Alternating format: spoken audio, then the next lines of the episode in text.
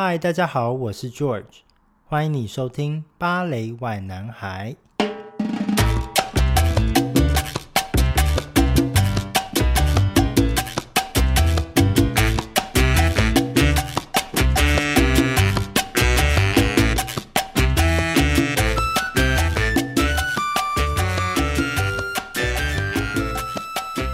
嗨，各位听众，大家好。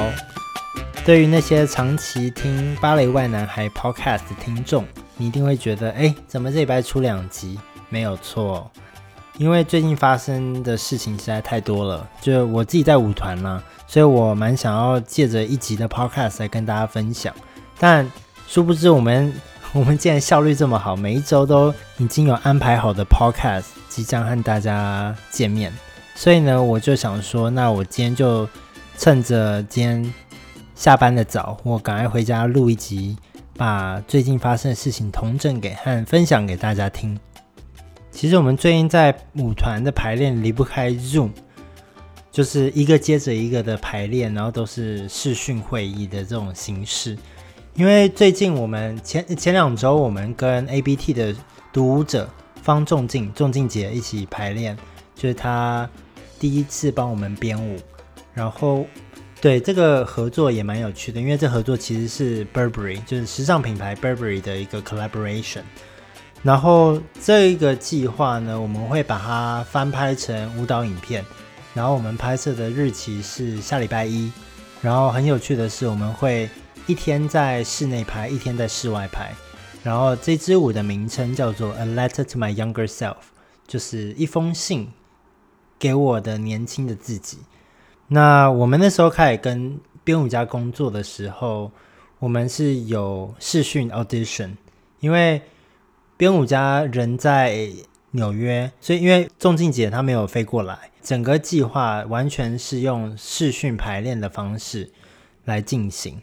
那我们一开始 audition 呢，也还蛮有趣的，因为芭蕾舞者最不会的就是即兴，没想到仲静姐就一开始就。先出了两套动作来给我们现场学，看我们的反应。然后第三关就是即兴，所以每个人我们大家就围一个圆圈，然后大家就开始即兴。然后很幸运的，我就被选上了。第一天跟他工作，其实是在家里，我们是用视讯会议的方式，先来让大家自我介绍，然后他也自我介绍，讲他的背景，然后我们就每一个人一一的讲自己的经历，然后让。仲静姐更认识我们，然后她也讲一下她自己在呃纽约的故事，因为她才刚生完孩子，在家里坐月子，所以呢，我觉得还蛮有趣的。因为我们这个 A Letter to My Younger Self，一开始我们要先给仲静姐一封信，就是说你会想要对你年轻的自己讲什么，然后。好像好像是礼拜一我们要录影的时候，我们就要把这个 letter 念出来，然后可能就会变成舞蹈影片中的一部分。我不太确定其实，但是我蛮期待下礼拜一的录影，因为我们要去户外，然后我挑的地点是我们家后面的一个大森林，所以应该会蛮漂亮的，整个影片拍出来。那我想要跟大家分享的就是我们最近在做的这个。排练是跟 ABT，然后还有 Burberry 的合作。我们大概花了一个星期的时间来完成了这个六分钟的舞蹈。我这几个月用视讯会议工作下来，我觉得有好有坏。因为有好处就是编舞家人都不用到英国就可以跟我们工作，然后我们就可以演出他的作品。那坏处呢，就是可能中间有一些 lag 啊。但是其实我们舞团蛮厉害的是，他们有一台很大的电视，然后电视上面有一个视讯会议的相机，所以编舞家其实看我们是看得一清二楚的。反正这个计划呢，舞团还没有正式的公布，所以我就是先偷偷的告诉我们的听众。那我们这周开始也是继续的用 Zoom。因为我们的魔法师梅林的编舞家来到了里兹，的来到我们 Northern Ballet 的 Headquarter，而舞团最近是把整个团分成两组来排这个舞剧。那第一组的话呢，哎，其实它不叫第一组，它第二组，它我们是叫它为 Rehearsal Cast 和 Zoom Cast，因为我们的一个空间不能有太多人，所以呢，他就把我们大家分成两组。那有一组人就会在楼下比较大的教室跟编舞家进行近距离的工作。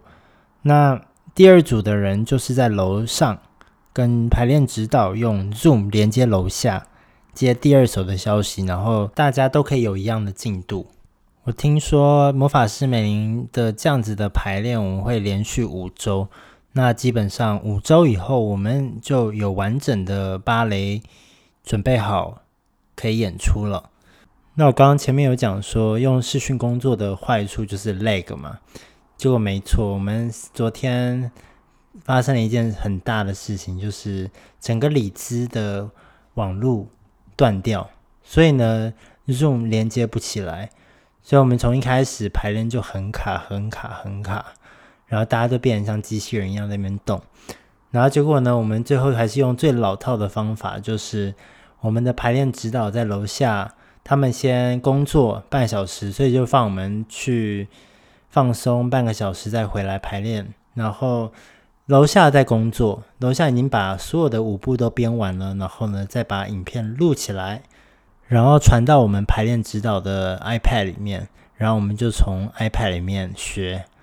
这种就是最老套的方法，但是没办法，没有网络的话，谁也都没办法，对不对？所以，我们这几个星期就是用了很多视讯排练的方式来工作。那其实，在上周啊，我们才刚完成学习天鹅湖的部分，我们舞团非常的积极的想要把天鹅湖用一周的时间内交给我们，结果还真的完成了。所以，我们就是花了一周把所有。全部的天鹅湖都学完了。那因为天鹅湖是他们以前的作品，所以是已经有一些影片存档。所以我们在学习的过程，其实排的都还蛮快的。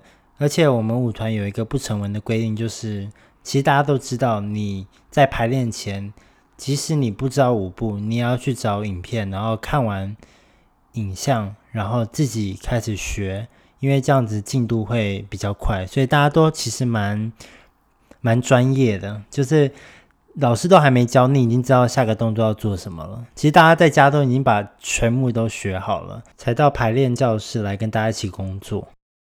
所以其实这几个礼拜排的东西还蛮多的。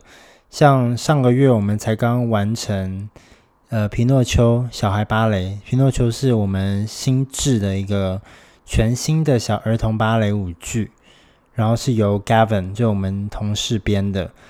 所以我们上一个月在工作那个，那上上礼拜我们在跟 ABT 的仲静姐排她的《A Letter to My Younger Self》，这个是我们下礼拜一要准备录影的节目。那我们上礼拜就是完成了整个星期的天鹅湖，也把整个天鹅湖学完了。到我们这个礼拜，呃，魔法师梅林的编导 Drew McConney。来到了里兹来跟我们一起排练，然后也是开始编他的新芭蕾，所以就是专注力要很够，不然很容易闪神，然后就没有跟上进度。说实话，我真的没办法想象那些目前在家里自学的孩子，他们也是用 Zoom 来吸收学校的知识。我都我觉得舞当舞者都很难用 Zoom 来 focus 了，何况是小孩子要用 Zoom 来上学。那基本上就是难上加难了。好哟，那这就是我这几个月在舞团的工作内容和一些小故事跟大家分享，希望你们会喜欢。然后也谢谢你们的收听，那我们下一集见喽，拜。